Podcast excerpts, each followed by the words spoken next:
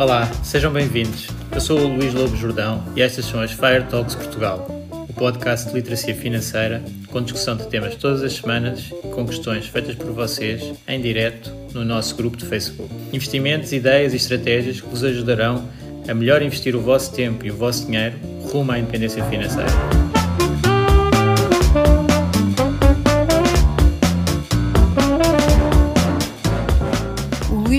Jordão trabalha nos mercados financeiros há mais de 20 anos. É um analista financeiro certificado pelo CFA Institute, criou o maior fundo português de ações e é atualmente responsável pelos produtos Stoic na SGF. Todas as opiniões expressas pelo Luís e eventuais convidados são exclusivamente suas e não refletem a opinião da SGF ou do CFA Institute. São ideias à data de gravação e estão sujeitas a alterações. Todos os investimentos envolvem riscos. Este podcast tem um intuito meramente informativo e não deve ser tomado como base para decisões de investimento.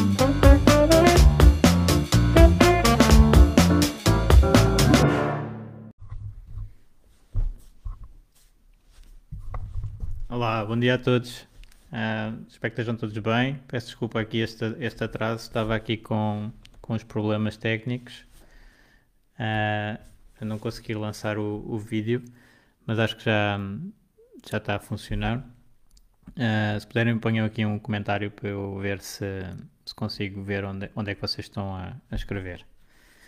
Então, hoje temos um tema uh, importante aqui para, para os investimentos em geral uh, e para, para, o FIRE, que é um normalmente é um custo elevado, um, ehm, que é os impostos.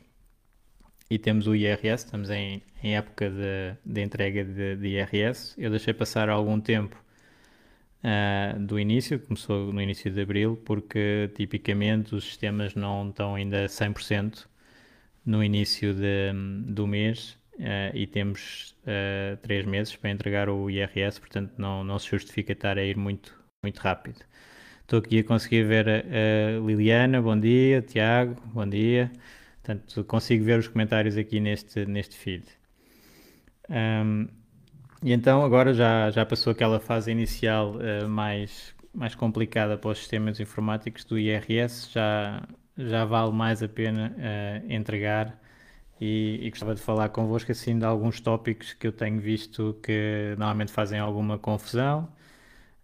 Houve algumas dúvidas que já foram colocadas no, no grupo do, do Fire uh, e, e, podemos ir então algumas dicas também que, que possam eventualmente permitir uh, recuperar algum IRS que eu gostava de vos dar. Então, Primeiro, o, o, sistema do, do, IRS, como vocês já devem saber, muitos de vocês, mas vou rever aqui um bocadinho a matéria. Também já fiz um live sobre, sobre IRS o ano passado, uh, que também podem consultar sobre impostos nos investimentos, uh, mais especificamente. Um, e então, nós temos uh, várias categorias diferentes dentro do, do IRS. A maior parte das pessoas enquadra-se na categoria A, que é o trabalho dependente Uh, depois temos a, a, categoria B com o trabalho independente. Temos um, a categoria. Uh, depois uh, começamos a entrar na área de mais dos investimentos com a categoria hum, E de rendimentos de capitais. Um, a categoria G, que é das mais-valias. A categoria F dos rendimentos perdiais e depois temos uh, um, uns anexos também importantes aqui na, na, declaração de IRS, que é o anexo H e o anexo J. O anexo H é onde temos as deduções, uh, os benefícios fiscais e deduções à coleta, e o anexo J é para rendimentos obtidos no estrangeiro, uh, que depois lá dentro do anexo J estão as várias categorias diferentes, portanto, desde a A do trabalho dependente, que seja obtido no estrangeiro, até aos rendimentos perdiais no estrangeiro ou de rendimentos de capitais no estrangeiro. Portanto, a anexo J uh, engloba todos o, vários de, dos rendimentos uh, que têm normalmente um anexo específico quando são obtidos em Portugal. Uh, e então, e temos também na, na, declaração uma folha de rosto, que se calhar era por aí que ia, que ia começar. algo que eu não tenho visto ultimamente, acho que já não, já não, não é muito tema, mas que há, há uns tempos era e, portanto, se calhar algumas pessoas ainda têm essa dúvida, é da tributação em conjunto ou separado. Um, muitas vezes dizia-se que, que era melhor ser, ser separado, uh, mas na maior parte dos casos, isto no IRS convém sempre fazer simulações, mas na maior parte dos casos a tributação conjunta acaba por ter mais vantagens. E, isto acontece especialmente quando uh, os dois elementos têm uh, rendimentos muito diferentes. Por exemplo, se um, se um elemento do, do, casal tem um, um, rendimento que até acaba por estar uh, isento de IRS ou é bastante baixo, é algo esporádico de trabalho que faz, à partida essa pessoa vai, vai pagar zero de IRS.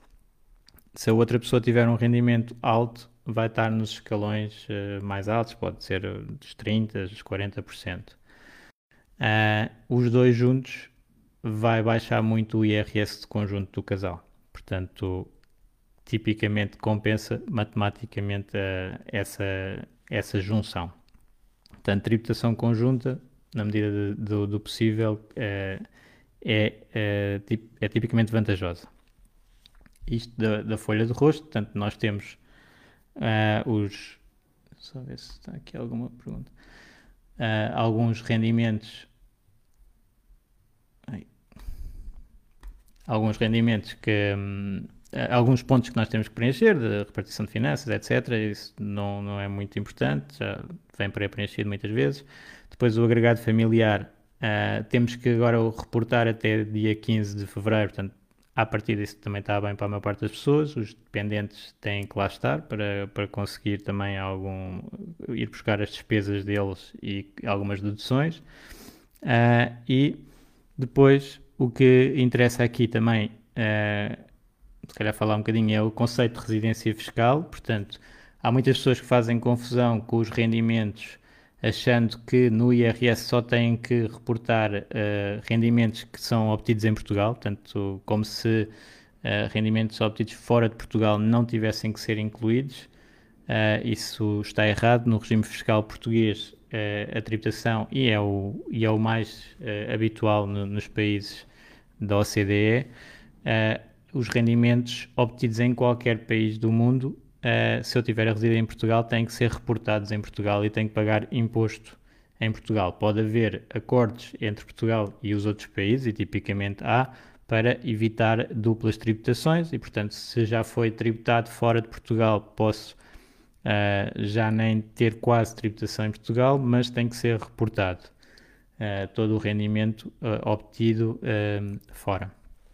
E para a residência fiscal, em Portugal, 180 dias, portanto mais de meio ano a residir em Portugal, transforma esse, esse contribuinte em, em contribuinte fiscal português. Portanto, pode haver aqui algumas outras complicações e pode até ser menos tempo para ser residente fiscal em Portugal, mas se, se ultrapassar os 180 dias, à partida é-se residente fiscal em Portugal. Nesta parte da residência também é importante uh, referir que se eu emigrar, uh, convém, tenho toda a vantagem em comunicar uh, esse facto, porque senão as finanças não vão saber e vão querer tributar sobre os rendimentos que nós estamos a obter no estrangeiro, porque estamos como residentes fiscais em Portugal, portanto não, não faz sentido, e também porque Portugal até tem um regime mais favorável para quem regressa a Portugal passado uns anos.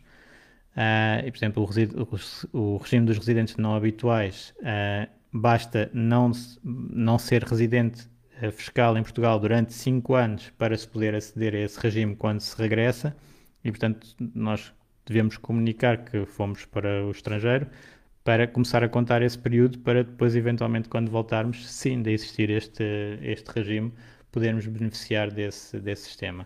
Além que pode gerar imensas confusões uh, nós uh, mudarmos de país e não alterarmos a nossa residência. Portanto, aqui este ponto na, da folha de rosto do, do IRS de residência fiscal é, é, acaba ser importante.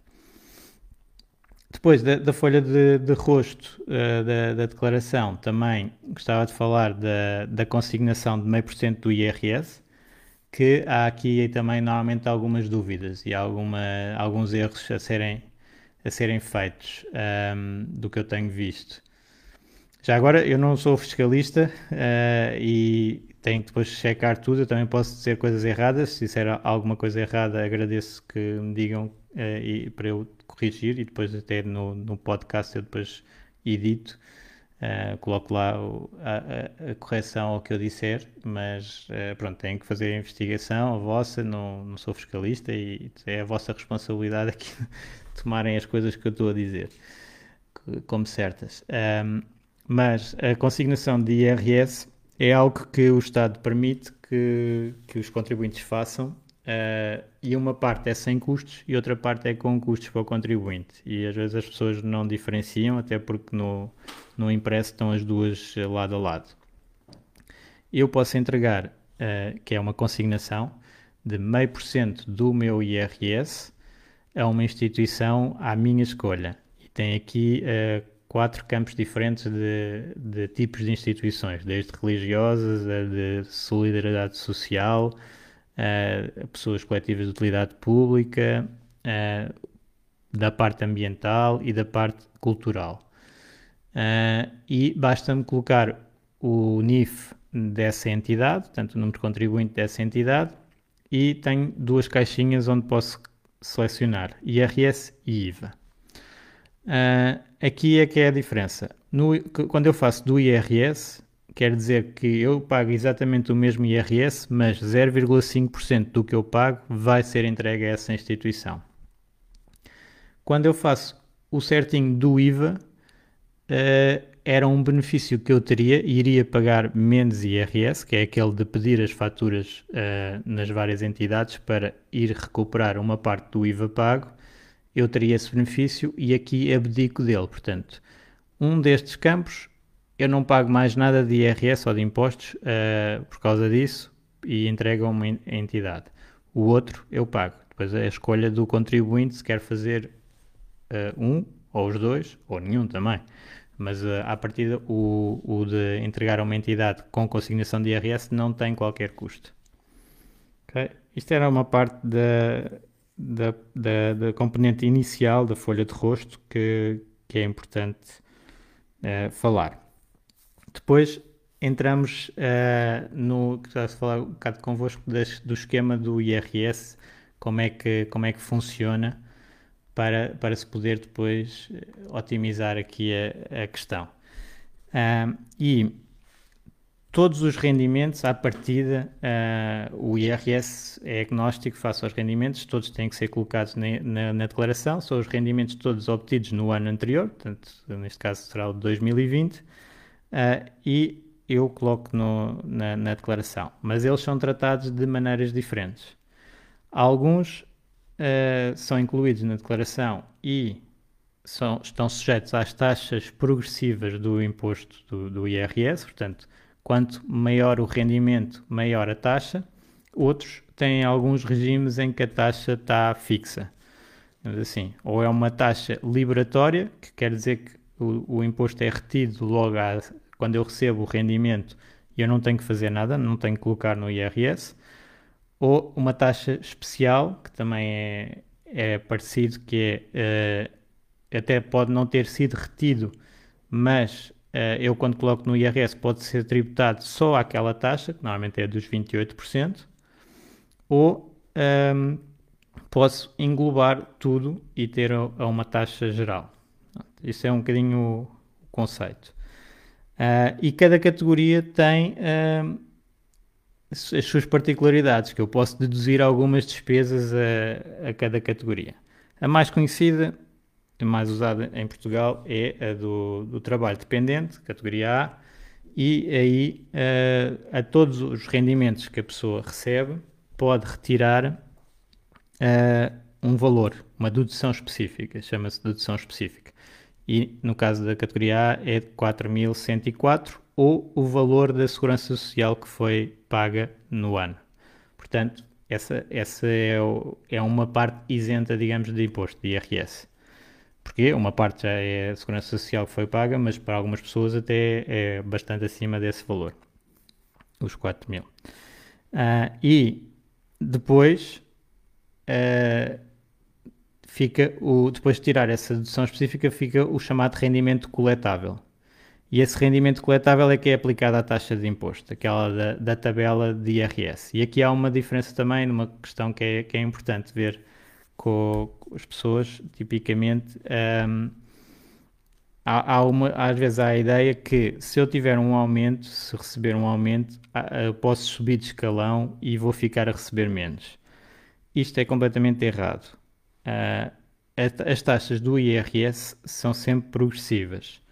Ou seja, eu se ganhar mais, uh, no valor anterior eu continuo a pagar exatamente o mesmo. Eu vou dar um exemplo. Alguém que uh, ganha um, de rendimento coletável 20 mil.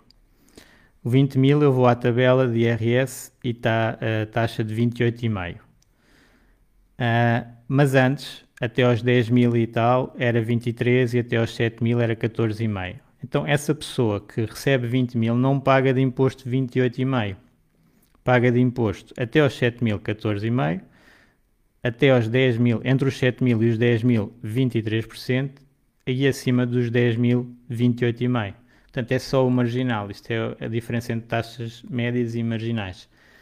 Portanto, uh, uma pessoa que ganha 1 milhão de euros por mês, vamos imaginar, também nos primeiros 7 mil paga só 14,5 e por aí fora até a partir de um certo valor pagar os 48% que é a taxa máxima portuguesa. Portanto, toda a gente paga sempre o mesmo até atingir um certo montante. E a partir desse montante, taxa marginal, uh, é que eu estou a pagar mais. E portanto, em termos de taxas médias, taxas marginais, a situação é um bocadinho diferente às vezes do que as pessoas eh, têm ideia. Que é, dizem assim, ah, eu sou tributado à taxa de, de 48%. Mas na realidade, se for de 48%, uh, eh, e vamos imaginar, se é uma pessoa que ganha bastante, 10, 10 mil euros por mês, uh, a taxa marginal é 48%, a taxa real é 35%. Portanto, porquê? Porque tem a parte marginal antes uh, mais baixa. Isto é assim para todos os casos e ainda mais uh, eh, um, ehm, diferente, se calhar, nos casos iniciais, porque até existe o mínimo de existência. Portanto, uh, nós temos estas taxas de 14,5 inicial, mas se a pessoa não atingir o mínimo de 9.315 no ano, que é o valor de 2020, paga zero de IRS. Portanto, uh, há um certo valor que está isento de IRS e é por isso que também uh, cerca de 50%, 50 dos agregados familiares em Portugal não pagam IRS, que é outra das questões que também existem algumas dúvidas, que é, fala-se muito em entregar o IRS para receber o reembolso. Ora, só recebe o reembolso quem fez retenção de imposto ao longo do ano e que depois no acerto final tem dinheiro a, a receber. Quem não fez entrega de imposto durante o ano não vai ter reembolso, mesmo que tenha as despesas todas de saúde, de educação, etc., aquelas típicas de dedução à coleta. Não vai receber, porque não entregou, não entregou nenhum imposto. Portanto, um, isto é, é, uma das partes também que às vezes há algumas dúvidas. E. Eu ver se aqui há alguma pergunta. Não, ainda não. Um, e então temos na parte da, da categoria A dependente a, a dedução específica, portanto, do, do, rendimento que se recebe, uma parte não, não paga em, imposto nenhum e depois é aplicada a taxa. Na parte da, da categoria B, portanto, quando são profissionais independentes, uh, típico, o caso mais habitual é o do, do regime simplificado e aí a dedução específica, o valor que se retira é uh, os custos que são assumidos, tipicamente na, na, na, é, é, assumido 25% de custo uh, e, portanto, só é considerado 75% do rendimento. E esse é que vai para uh, rendimento coletável, é o qual, ao, ao qual é aplicada a taxa. Uh, depois, na categoria F, por exemplo, das rendas, uh, isso havia aqui uma, uma dúvida.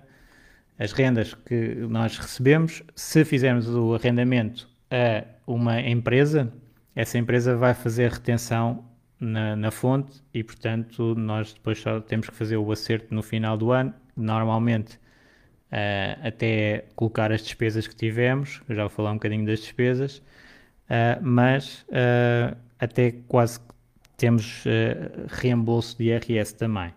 Mas a maior parte dos casos, quando é uma renda feita a um particular, não existe retenção, portanto, tivemos o ano todo a receber o valor bruto da renda e vamos colocar no IRS e vamos ser tributados. E, portanto, tipicamente, quem tem rendas, no acerto do IRS não há reembolso, há valor a pagar. Portanto, uh, aqui é um bocado da gestão financeira que, as pessoas têm que fazer quando têm muitas rendas ou também na parte de, de independentes uh, que trabalhem principalmente com particulares e não existem retenções, é que têm que colocar o dinheiro de parte para depois, quando se for o IRS, que é nesta altura, ter o dinheiro para pagar ao, Estado, não é? Porque vai ser eh, o, um valor a pagar e não a receber. Por isso eu também perguntei lá no grupo quem é que já tinha entregue uh, o IRS e tipicamente quem entrega mais cedo é quem tem dinheiro a, a receber. São empregados de conta de outrem que fizeram retenções acima do valor que têm a pagar,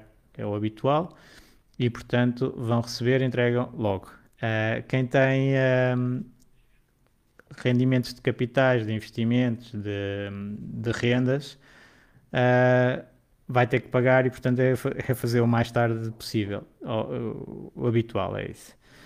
Um, e, e, então, se calhar mantendo aqui dentro do, do, dos imóveis as rendas, Uh, agora, há alguns regimes uh, mais favoráveis, mas o habitual, que, os regimes mais favoráveis é estendendo o prazo dos contratos de arrendamento habitacional, uh, pode-se re ter reduções no, na taxa de IRS.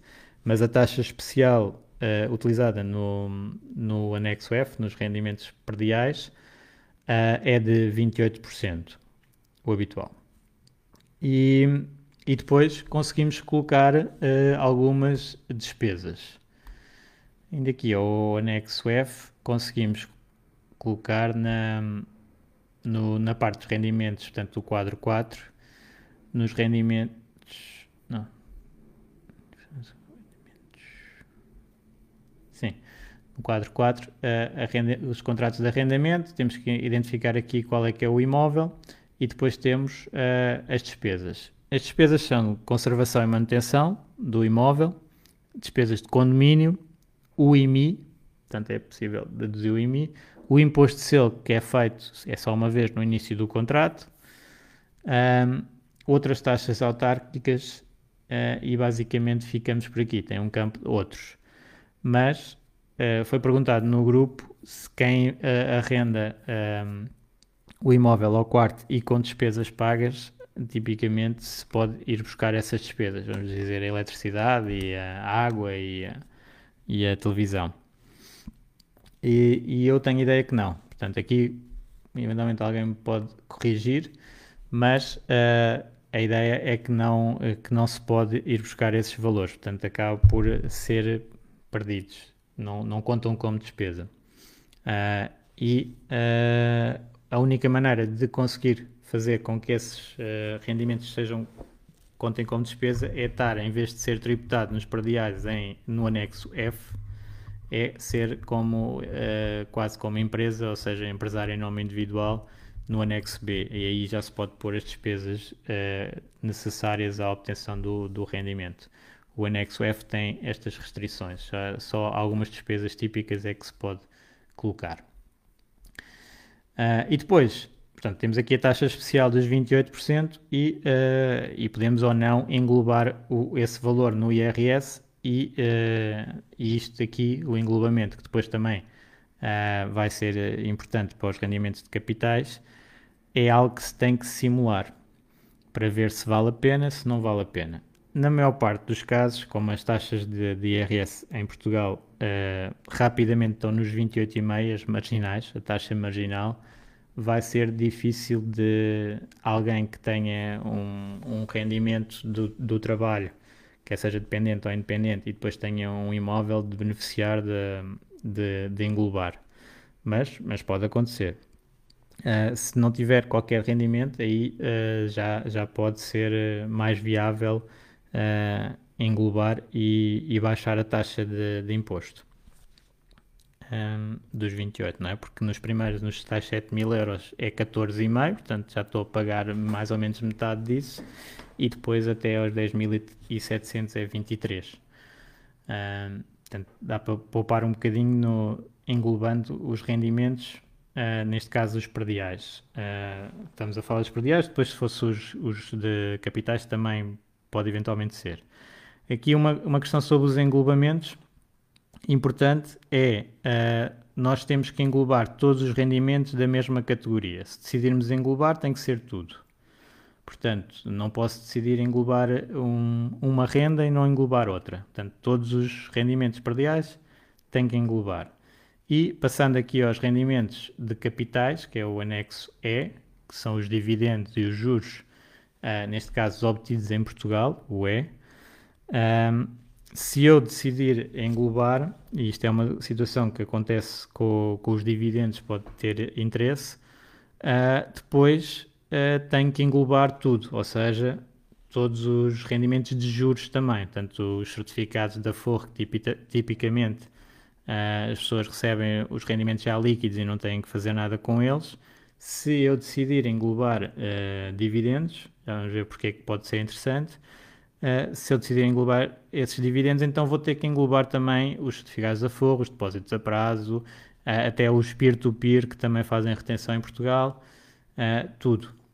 Ehm, portanto, aqui é, é, complicado porque tem que se fazer algumas contas. E, e porque é que pode, à partida, não é muito interessante englobar, por causa da taxa que eu estava a dizer há pouco, mas se os, nos dividendos nós englobamos apenas 50% do valor se forem dividendos de empresas uh, europeias.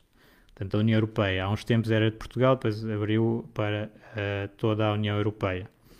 Portanto, se eu tiver a englobar 50% dos dividendos, aí, mesmo que eu esteja na taxa marginal mais alta, que é de 48%, é? A taxa mais alta em Portugal é 48%, depois há umas sobretaxas, portanto aí já complica um bocadinho, mas a taxa de 48%, um, que é acima dos 80 mil ano, um, se eu englobo só 50% do, do, dividendo, então equivale a 24 e, portanto, isso é menor, menor que 28. E, então estou a ganhar.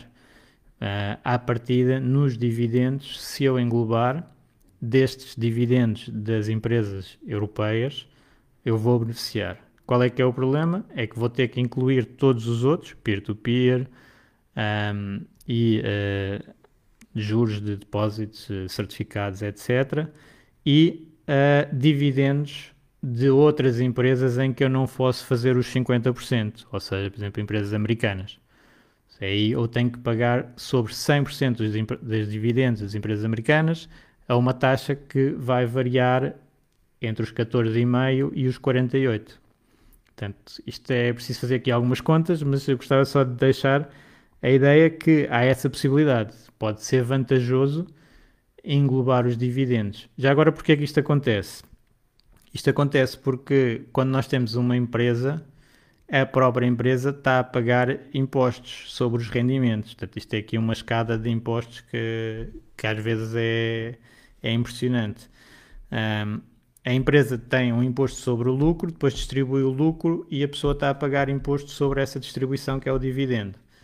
Para não haver aqui tantos impostos, eh, em Portugal agora sobre os lucros eh, existem taxas bastante complicadas de acordo com o volume de, de lucros, mas uh, para os valores mais baixos uh, o standard, a taxa standard pronto, é, é 21%, portanto eu estou a pagar 21% do, de um lucro e depois esse dinheiro que sobra, que eu, se eu distribuir como dividendo uh, ao dono da empresa, aos donos da empresa, uh, eles estariam a pagar 28. Portanto, já ia em uh, 49, né? mais ou menos, ainda há a derrama. Uh, 49 do, do, dos rendimentos a pagar imposto. Uh, isto é muito alto, então este uh, benefício de pagar só sobre 50%. Um, ok. Nesta é a parte da, do, da categoria E, portanto, uh, tipicamente nós uh, já em Portugal há, existem várias retenções e não temos que estar a declarar, mas podemos ter interesse em declarar para englobar.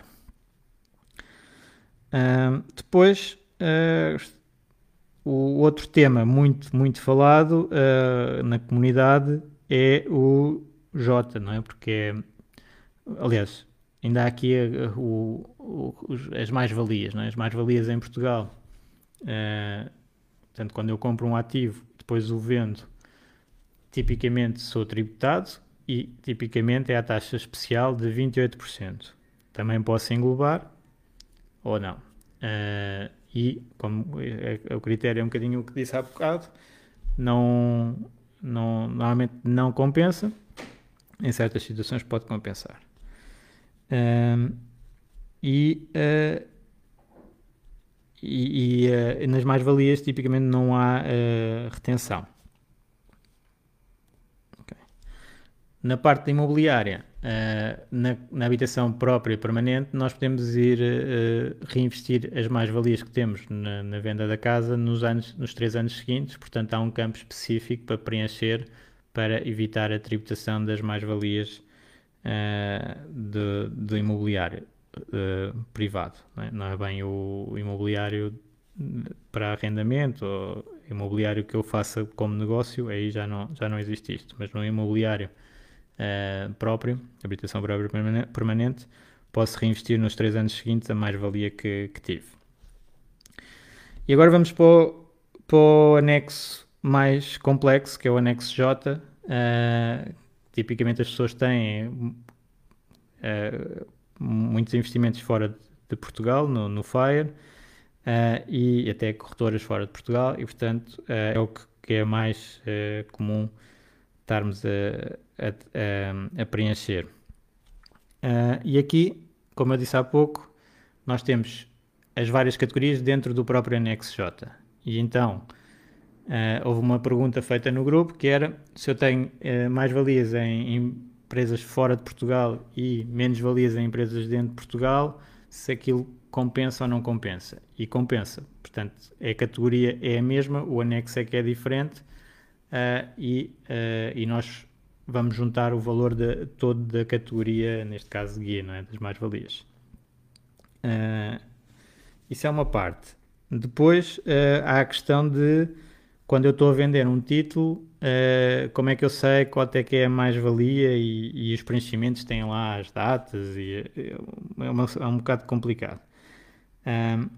Aqui o critério para fazer as vendas é o first in, first out. Portanto, nós Uh, quando vendemos, uh, temos que ver quanto é que compramos uh, para calcular a mais-valia e temos que ir ver o, o inicial.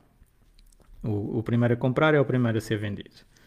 E por isso, quem está a fazer investimentos convém ter um folha de Excel onde vá guardando todas as transações para ter esse, esses dados para depois poder reportar. Isto fica um bocadinho complicado Uh, as corretoras vão dando os seus reportes, mas é sempre melhor termos um nosso.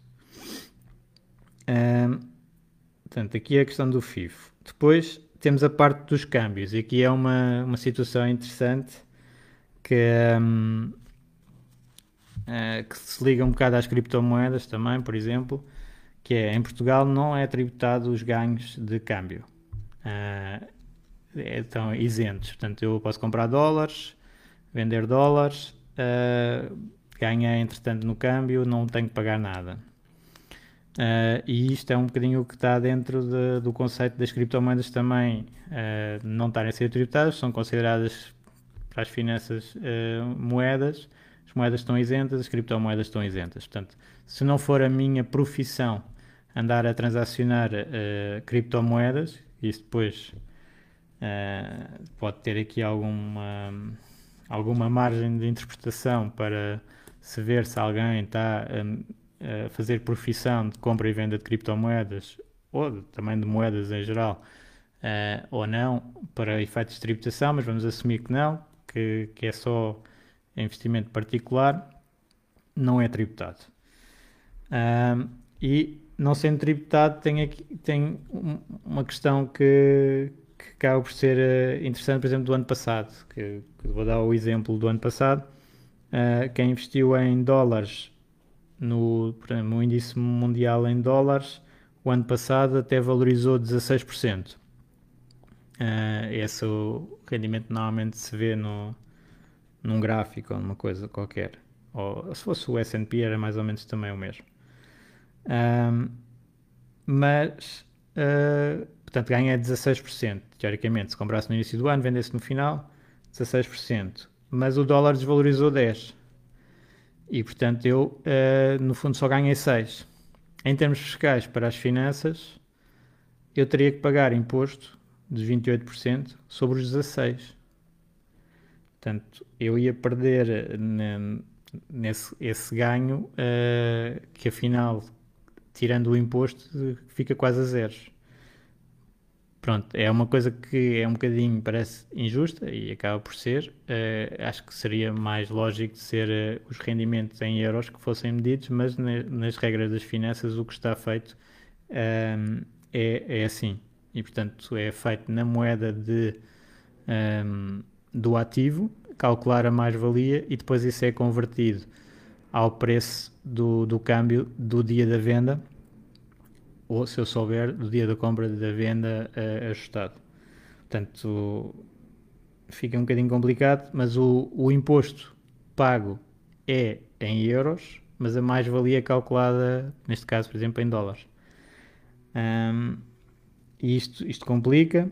Algumas corretoras mandam logo em euros e pronto, as pessoas põem em euros e, e fica assim, mas tecnicamente estará errado para a parte portuguesa. É preciso ter alguma atenção aqui, uh, mas também não, não sei se, se, haverá grande atuação.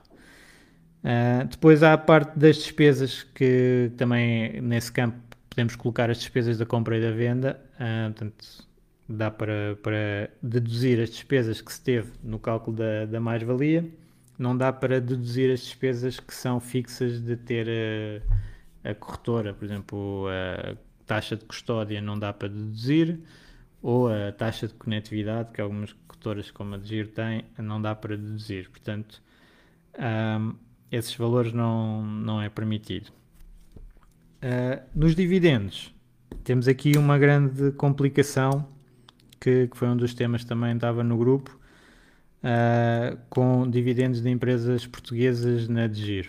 Uh, a Degir não identifica, tem os, os investidores, uh, é uma conta chamada Omnibus, que está toda a gente junta e a única entidade que aparece visível para quem paga os dividendos é a de giro e as empresas portuguesas, isto é um sistema português a maior parte dos países não tem, um, a taxa de retenção é de 25% se identificam os, o, os investidores e uh, eh, 35% se uh, não identificam, portanto, para rendimentos estrangeiros. Uh, no, na DGIR, então, não identifica, é 35%. A minha sugestão é entregarem o, o certificado de residência fiscal à DGIR para ela poder identificar e fazer a tributação correta dos 28%.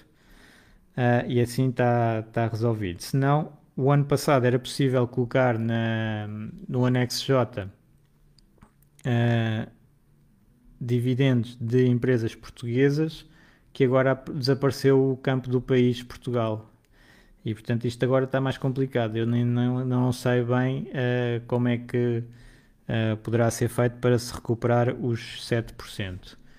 a minha sugestão é fazer de outro país, pedir para a Holanda, pronto, que está é da Holanda, e colocar essa retenção, mesmo que tenha sido de uma empresa portuguesa, mas não sei se, se estará a 100% correto. Se eu for colocar na, no anexo E, automaticamente julgo que vai uh, optar pelo englobamento e isso pode ser complicado. Portanto, em termos materiais, ou é prescindir de, dessa diferença, pronto, em empresas portuguesas eu assumo que vou pagar dividendo imposto de 35%, uh, eh, e não me arrisca que englobe tudo e que tenha mais confusões, ou uh, preencho no anexo uh, J com o país, por exemplo, Holanda, e esse imposto para materialmente ficar correto, que é eu em Portugal sou tributado em 28%, posso optar por, por englobar, mas se não optar por englobar, em 28% os dividendos e é isso que no final do dia tem que acontecer.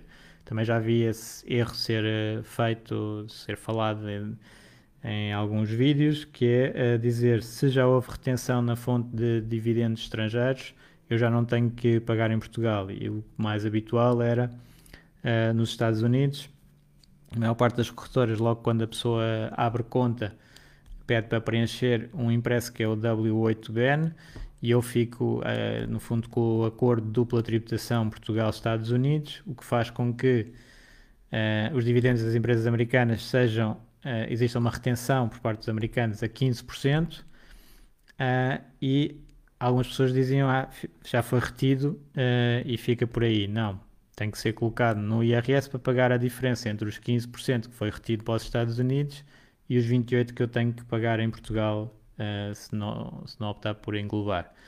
Uh, e então uh, tenho que colocar e pagar os 28. Há outro, outra, um, portanto, se tiver uma corretora estrangeira, tipicamente é isto que acontece. Tenho que colocar no anexo J e, e pagar o, resto. Se tiver numa corretora portuguesa, aí também complica porque uh, há retenção de 15% nos Estados Unidos e depois uma retenção extra de 28% em Portugal. Uh, e a única maneira de eu recuperar então esses 15% dos Estados Unidos é por crédito de imposto e é, é ir preencher uh, o, o, anexo J com o campo de dividendos com retenção em Portugal e então ir buscar os 15% pagos a mais. Portanto, isto é um bocado complicado é, tem aqui várias nuances. E passando aqui ao. O que é que eu tinha? Ah, o anexo J também há uma, uma área que uh, habitualmente um, tenho visto alguma comunicação errada, que é das contas bancárias. Errada e, e há algum que é, que é achar uma coisa que não é o que na realidade acontece falando do, do que é que se tem que preencher. No anexo J temos que preencher as contas bancárias e de investimentos que tenho no estrangeiro. Portanto, não é uh, por ter eh, IBAN agora que a de giro passou a ser reportada, uh, já antes tinha que ser reportada. E não, por exemplo, a Trading 212 não tem IBAN, tem que ser reportada. Um, e outro tema que um, que está lá, uh, que é muitas vezes falado, é o Revolut. Uh, a partir do Revolut não se tem que reportar a conta bancária, mas se eu comprar uma ação no Revolut, tem que reportar a conta de corretagem do Revolut e, portanto, tem que reportar essa conta. Mas depois qual é que é a questão de reportar ou não reportar? Uh, é só para as finanças saberem que eu tenho uma conta nessas entidades, porque não há cruzamento de informação, não vão ver os rendimentos que foram colocados nessas contas bancárias. É igualzinho a uma conta portuguesa. A única coisa é eles saberem que existe, mas que também sabiam de qualquer maneira. Ou seja, a autoridade tributária, se quiser, sabe todos os contribuintes que estão com contas no Revolut, porque uh, quando nós abrimos uma conta no Revolut uh, temos que dar o número de contribuinte. E, portanto, a autoridade tributária, se tiver alguma desconfiança de rendimentos não declarados, pede os dados à Revolut como pede a um banco qualquer português, é igualzinho. Uh, tal como não vai ver uh, os rendimentos que são pagos num banco português, portanto, é igual. Não há qualquer vantagem, às vezes vejo coisas como se eu não, não colocar o IBAN do Revolut me desse na, no, no anexo J me desse alguma vantagem ou desvantagem. Não, não tem qualquer interesse. O, a única coisa que acontece é se a autoridade tributária uh, uh, souber que temos uma conta no Revolut que não foi uh, e que teve rendimentos e que não foi declarado, tem 12 anos para o corrigir. Portanto, se eu não declarar uma conta que eu tenho no estrangeiro, a autoridade tributária pode eh, abre o espaço em vez de ser os 4 anos que normalmente tem para atuar, é, fica 12. Uh, eh, de resto, mais nada. E nas criptos, já agora, também muitas vezes as pessoas dizem assim: uh, nas criptos não se paga impostos, ou seja, não, e é verdade, não se paga imposto sobre as mais-valias. Depois dizem, então eu gostava de receber o salário em cripto, receber o salário em Bitcoin. Uh, então não, porque assim não paga imposto. Não. É. O IRS está previsto uh, a tributação sobre rendimentos em espécie ou de qualquer outra maneira. Portanto, pode ser em dinheiro, pode ser em Bitcoin, pode ser no que for. Uh, até tema atual, uh, rendimentos ilegais também são tributados em IRS. Está previsto no artigo número 1 do, do código de IRS. Uh, mesmo que seja um rendimento ilegal, é tributado em IRS se for detectado. Né? Um, e portanto, uh, eu não deixo de pagar imposto porque recebo uh, salário em Bitcoin. Não, não acontece isso. Pode não ser detectado, é outra questão. Mas, uh, mas isso é como se pagar o salário em notas também pode não ser detectado, mas eu tenho que pagar imposto sobre, sobre isso. Um, portanto, isto é esta parte. Só os peer-to-peer. Peer-to-peer também é, é, é um bocadinho complicado. Uh, os peer-to-peer em Portugal fazem logo a retenção do, dos juros. Um, e depois temos o problema das menos-valias, não é? Porque quando nós fazemos peer-to-peer, -peer, uh, às vezes emprestamos dinheiro em uma entidade que uh, depois não paga de volta e eu perco esse valor. E portanto, uh, aqui é complicado também porque só depois de estar mesmo estabelecido a perda, portanto, completamente, não, não é quando deixa de pagar, é quando fica mesmo estabelecido que se perdeu, é que se pode declarar a menos-valia e acertar contra os juros. Portanto, eu posso até estar a pagar imposto sobre os juros que recebi, apesar de estar uh, não sei quantos créditos em default na plataforma. É um bocadinho problemático. E a outra pergunta uh, que estão aqui a aparecer, que eu também vejo muitas vezes das peer-to-peer, -peer, é se eu não levantar uh, do, da plataforma de peer-to-peer, -peer, tenho que pagar imposto, sim ou não? E é assim. Portanto, os juros uh, são, sempre, são sempre pagos, quer se retire ou não. Aliás, isso acontece, por exemplo, nos certificados da Forro ou do Tesouro. Uh, aliás, da Forro, que os do Tesouro são pagos para a conta bancária e uh, é logo retido 28. Nos certificados da Forro é pago o, o juro, é logo retido 28 e, e é acreditado na conta. Eu não tirei nada e paguei o juro. Nas peer-to-peer, -peer, exatamente a mesma coisa. não tenho que levantar para, para pagar imposto, basta ser pago um juro. um, E já agora também, uh, falámos há pouco dos dividendos e também há um mito que é nos ETFs de acumulação não paga imposto sobre os dividendos. Uma parte é verdade, outra parte é um mito. Ou seja, se eu tivesse um, um ETF de distribuição, quando ele distribui o seu dividendo, eu pagava 28% e no ETF de acumulação não pago. Já agora o ETF de acumulação é exatamente igual a um fundo uh, de acumulação e em Portugal quase todos os fundos são de acumulação por causa desta questão fiscal. Portanto, eu uh, evito pagar os 28% a todas as distribuições. Se for para reinvestir, não me interessa. Se, for, uh, se eu quiser tirar dinheiro do fundo, basta-me vender uma parte do ETF ou, ou, uma parte do fundo e sou tributado uh, a 28%. Portanto, eu tenho sempre vantagem em, em estar no, no acumulativo mas dentro do ETF estão ações, tipicamente, não é? pode ser também obrigações, uh, mas estão ações, por exemplo, grande parte americanas. Aqueles 15% que os Estados Unidos cobram uh, já entram no, no, ETF ou no fundo uh, líquidos. Portanto, eu só recebo 85% do dividendo de uma empresa americana dentro do fundo. Eu paguei esses 15% no, num fundo ou num ETF.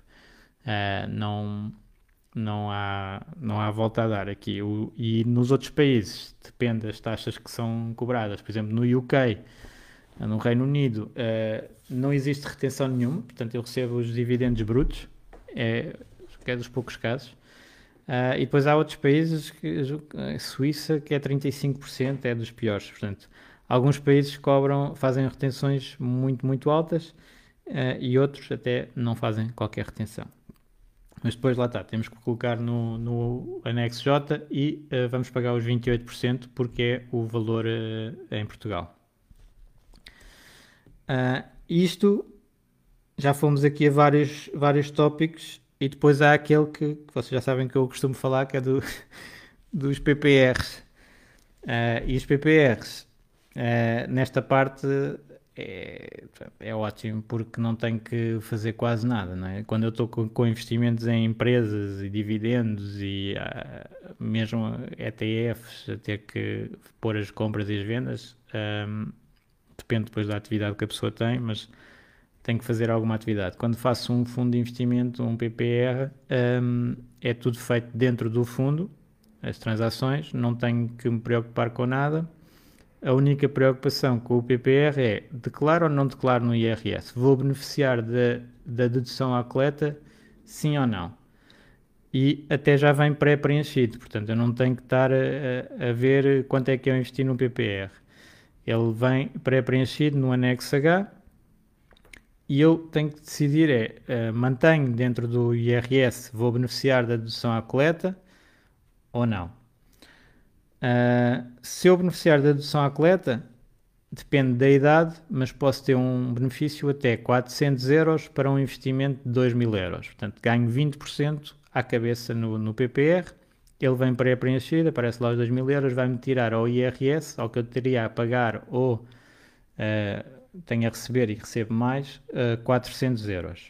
Estou a fazer o caso das pessoas até aos 35 anos. Depois vai diminuindo Uh, portanto, é máximo de 400 euros, uh, depois máximo de 350 euros até aos 50 anos, portanto 35 aos 50, acima dos 50 e antes de estar reformado, um, 300 euros.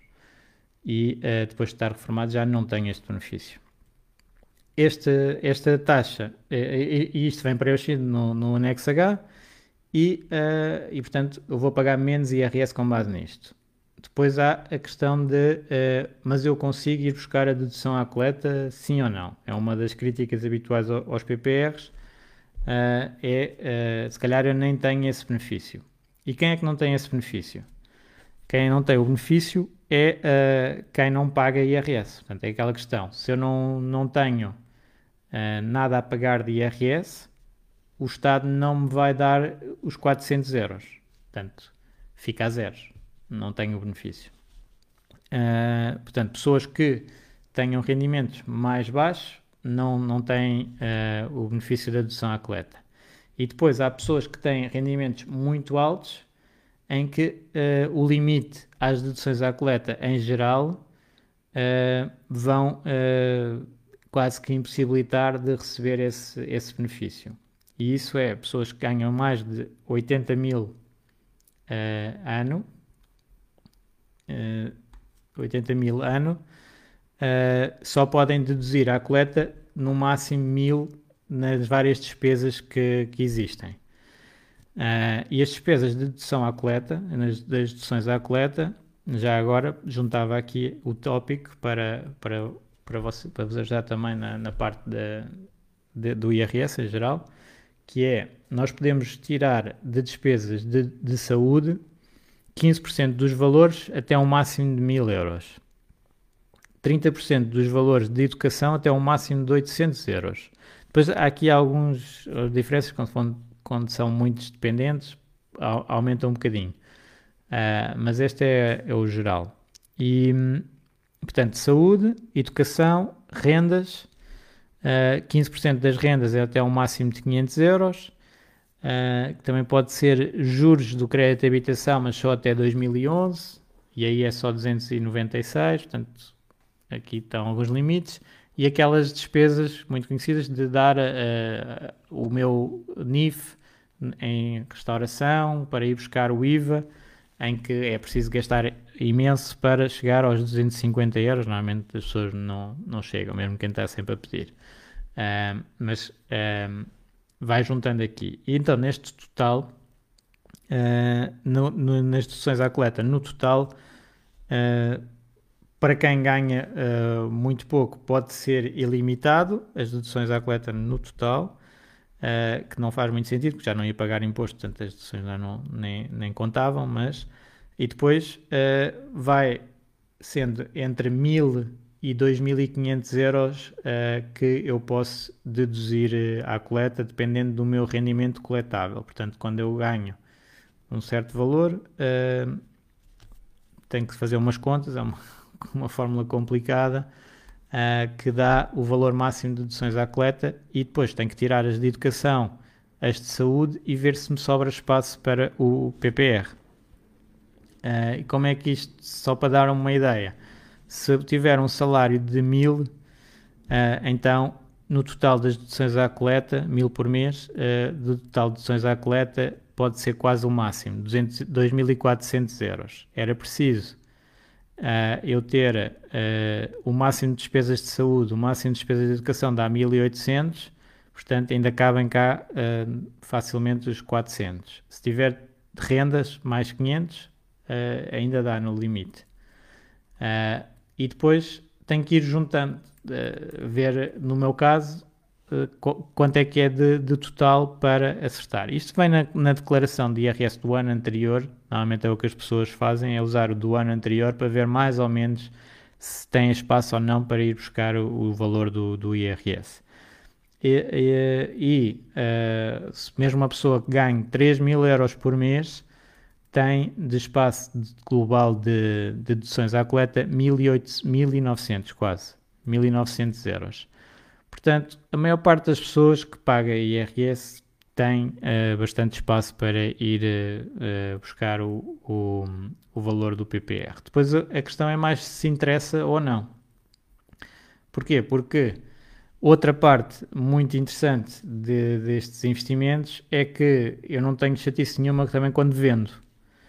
Uh, eu invisto no PPR, ele vem pré-preenchido na declaração de IRS eu decido resgatar o PPR, a própria sociedade gestora, banco ou seguradora, faz a retenção do valor uh, de imposto e eu não tenho que estar a declarar nada no IRS, não tenho trabalho nenhum. E em vez de pagar 28%, em muitos casos pago 8%. Portanto, fica tudo tratado do lado da, da sociedade gestora, há uma retenção, eu recebo o dinheiro na conta uh, líquido e não tenho qualquer obrigação declarativa. Portanto, não tenho que estar aqui a ver quando é que comprei, quando é que vendi, o first in, first out, isso é tudo feito pela sociedade gestora. Eh, e se eu quiser investir, então, uh, sem, sem ter o benefício da dedução à coleta, posso uh, desinvestir a qualquer altura sem problemas. Se eu tiver o benefício, aí eu vou ter um ganho no, no IRS que se eu retirar fora das condições previstas da lei, vou ter que devolver com, com uma penalização. Portanto, aqui é a tal opção que, que as pessoas podem fazer. Mas um, a ideia aqui, em termos de, de IRS, existe uma uh, grande, grande simplificação com, com estes investimentos, tal como com, com os seguros também. Com os seguros de capitalização, uh, se eu investir através de um seguro unit-linked, uh, eu coloco o capital no seguro e ele dentro do seguro não, não tenho qualquer obrigação de report, posso transacionar à vontade dentro do, do, do, seguro, não tenho impostos e quando resgato existe então uma tributação, uma taxa uh, inferior. Só não tenho o benefício da dedução à coleta no início. E a taxa de tributação do, dos seguros é um bocadinho mais alta que a dos PPRs, portanto passa de 8, 8,6 para 11,2. Um, não sei se há aqui alguma, alguma pergunta uh, agora de dúvidas também. Falta-me ver aqui só um, o que foi feito no grupo. Tenho que abrir a outra página. Um, só para rever aqui umas questões do, das perguntas feitas durante a semana no, no grupo. Uh, mas, mas acho que falámos dos vários temas. Uh, gostava só de. Ah, tema muito importante que aqui do, do Contas Poupança do Pedro Anderson falou e que realmente é, é uma situação que tem alto impacto com algumas famílias é que se tivermos uma situação de um membro do agregado familiar com deficiência, uh, o sistema pode não estar a apanhar o benefício que, que se tem nas despesas de saúde e educação. Uh, e basta trocar uma linha no, na declaração de IRS e uh, fica sem aquele limite que eu disse há pouco. Portanto, nas despesas de saúde há um limite de 1000 euros de dedução e nas de educação de 800. Se a pessoa tiver uma deficiência as percentagens mantêm-se iguais, os 15% e os 30% dos valores entregues, mas sem limite. Isto tem um impacto enorme uh, e não vem pré-preenchido por defeito. Ou seja, se eu indicar que o sujeito passivo uh, tem uma deficiência, ele não assume que fica então ilimitado em termos de despesas de saúde. Pelo que eu percebo, tem que se mudar a linha uh, e ir manualmente às deduções à, à coleta e mudar as despesas de saúde das despesas de saúde gerais, digamos assim, para as despesas de saúde uh, de uma pessoa com uma deficiência. Portanto, muita atenção aqui a isto. Há aqui uma pergunta do Hugo: se resgatar o PPR sem ter usufruído de benefício à entrada, tenho de preencher no IRS? Não. Quando se resgata um PPR, não se tem que preencher o IRS, não, não há nenhum preenchimento. Mesmo uh, só, só teria que se tivesse que uh, devolver benefícios fiscais e pagar a indenização. Portanto, não tem, se não tem o se não teve o benefício fiscal, não tem que preencher. Uh, e a tributação é feita de acordo com o tempo que, que passou pela própria sociedade gestora ou seguradora. Portanto, vamos imaginar que foi, uh, teve 5 anos com, com, o investimento, a tributação é 17,2, uh, eh, isso é logo retido e recebe na conta logo uh, com o imposto pago. Se foi passado 10 anos, é 8,6. Um, recebe logo com, sem esses 8,6. Vamos imaginar que foi para uma das situações previstas na lei, ou levantou a partir dos 60 anos é 8%. A sociedade gestora faz isso e não temos que colocar nada no, no IRS. A única atuação no IRS com os PPRs é na entrega uh, e é só decidir se mantém o que foi comunicado pela sociedade gestora ou se retiro para ficar desbloqueado. Okay. Aqui. Um,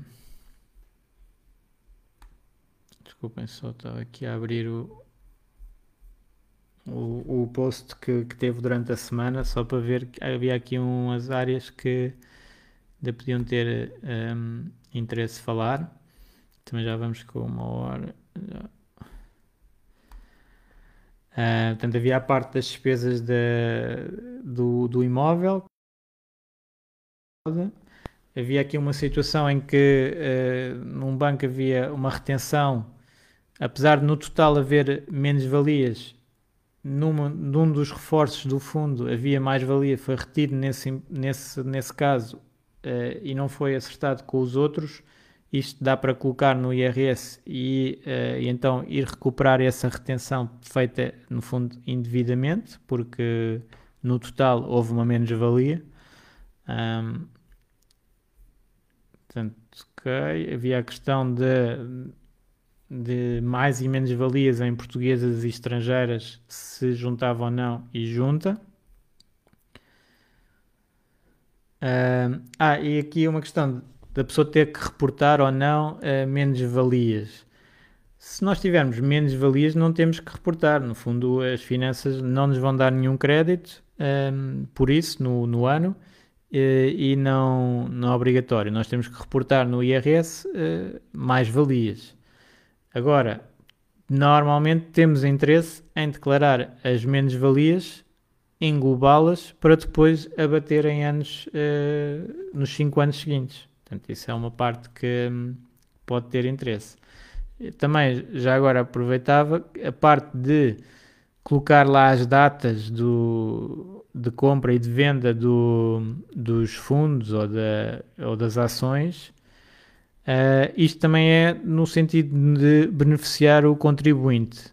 Uh, portanto, se eu uh, comprar algo e vender dentro do mesmo ano, não vai ter qualquer impacto. Eu posso pôr no fundo as datas que, inter... não, não interessa. Posso pôr que comprei e vendi em dezembro e está a andar. Se tiver mais que dois anos, aí posso beneficiar do coeficiente de correção monetária que é calculado automaticamente pelas finanças. Portanto, vamos imaginar que eu pus algo que comprei em 2010 e vendi em 2020. Então há uma tabela onde eu posso ir ver quanto é que eu corrijo o valor da mais-valia uh, por, por, causa da inflação e pagar menos imposto. Ou seja, consigo pagar um imposto líquido da inflação e por isso beneficia. Aí uh, devo claramente colocar as datas. Uh, mas se não, se não for pronto, para, para as finanças acaba por ser indiferente se eu coloquei ou não dentro do mesmo ano porque vai dar o mesmo imposto. Um, a pessoa está aqui também a dizer que no, nos anexos uh, os NIFs do, do emitente no anexo G é da empresa que, que, se vendeu e comprou, não é da corretora, portanto há, um, há uns campos que, temos por o NIF e aí é, é do emitente, o emitente é a entidade que, que emite a ação ou a obrigação e portanto não é o banco ou, ou a corretora, é uh, a empresa. Uh, e também está aqui a dar uma alerta para as obrigações que quando atingem maturidade uh, nós no fundo não é uma venda mas atinge a maturidade é como se fosse e se eu uh, subscrevi no início a partir não tenho nem mais nem menos valia nesse aspecto, não é? comprei por mil, vendo por mil uh, mas há despesas que eu posso ir buscar portanto as despesas de subscrição reembolso e algumas despesas da, da, transação. Mas claro que se eu comprei a obrigação abaixo do, do valor e depois vendo e chega à maturidade e, e é paga, exemplo, vamos imaginar eu comprei a 800 e atinge a maturidade, eu recebo 1000 de volta, então tenho uma mais-valia de 200 é, e tenho que, que reportar. Um, e a Jo estava aqui a dizer de, do, dos dividendos, mas aqui é esta questão. O englobamento dos dividendos pode ser interessante porque é só 50%. Não, não está muito correto aqui esta, esta. Antes era, era assim, mas entretanto nós conseguimos ir englobar apenas 50% dos dividendos e pode ser interessante. Já agora, uh, o IRS automático que muitas pessoas têm eh, e também juntando com uh, os tais 50% de pessoas que não pagam IRS, uh, convém simular na mesma, uh, porque podemos ter uma vanta vantagem em englobar rendimentos, por exemplo, dos certificados de aforro, o mais frequente, ou depósitos bancários, porque um, se eu estou com uma taxa muito baixa e houve uma retenção de 28%, então se eu englobar eu vou pagar uma taxa mais baixa e conseguir buscar algum rendimento. Portanto, pessoas que uh, aparece o IRS, se calhar a zeros, mas têm algum investimento em, em ativos que fazem retenção de 28%, uh, eh, convém simular porque podem ir buscar algum IRS. Uh, a Jô também está aqui a perguntar, uh, caso de falecimento do titular do PPR ou seguro, se os herdeiros levantarem o produto, que impostos pagam? se é 28%. Uh, e não, no caso do PPR é o imposto do é os 8%, portanto é o imposto do PPR de, sobre as mais-valias. Uh, no caso dos seguros é zero. Portanto, aqui uh, há uma diferença em que na sucessão por morte o seguro tem alguma vantagem. E e é isso, já falámos aqui algumas coisas sobre a IRS. Espero que não tenha feito muitas confusões. Uh, uh, já sabem temos aqui vários anexos do IRS com tratamentos diferentes. Há aqui umas opções a tomar em conta. Se calhar, eh, algo, quem tem IRS mais complicados, se calhar é melhor tratar com um contabilista, com um fiscalista, para ter a certeza que isto vai tudo certo e que está a fazer da melhor maneira. Uh, se não, também, se fazendo uh, uh, individualmente com, com estas dicas, pode ser que também acabe por conseguir beneficiar. Um, espero que, que, tenha sido útil e depois digam-me no, nos comentários Uh, se, se, fiz alguma calinada aqui jurídica ou fiscal uh, para eu depois corrigir no, no áudio também para não ficar assim uma coisa errada para sempre.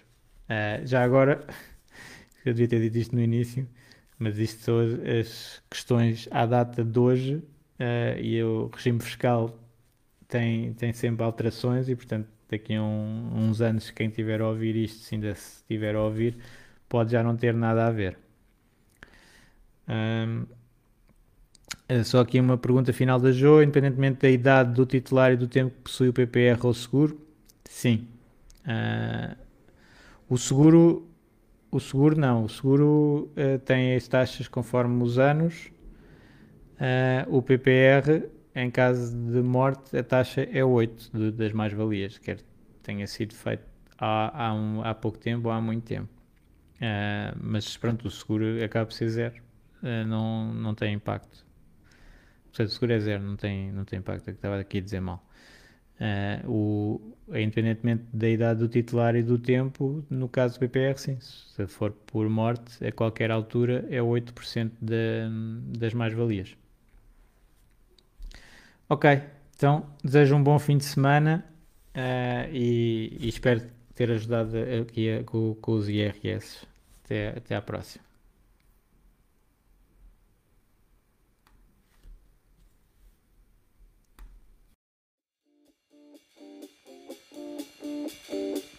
Obrigado por ouvires. Junta-te à discussão através do grupo Fire Talks Portugal no Facebook e não te esqueças de ver a descrição onde poderás encontrar mais informações. Até à próxima!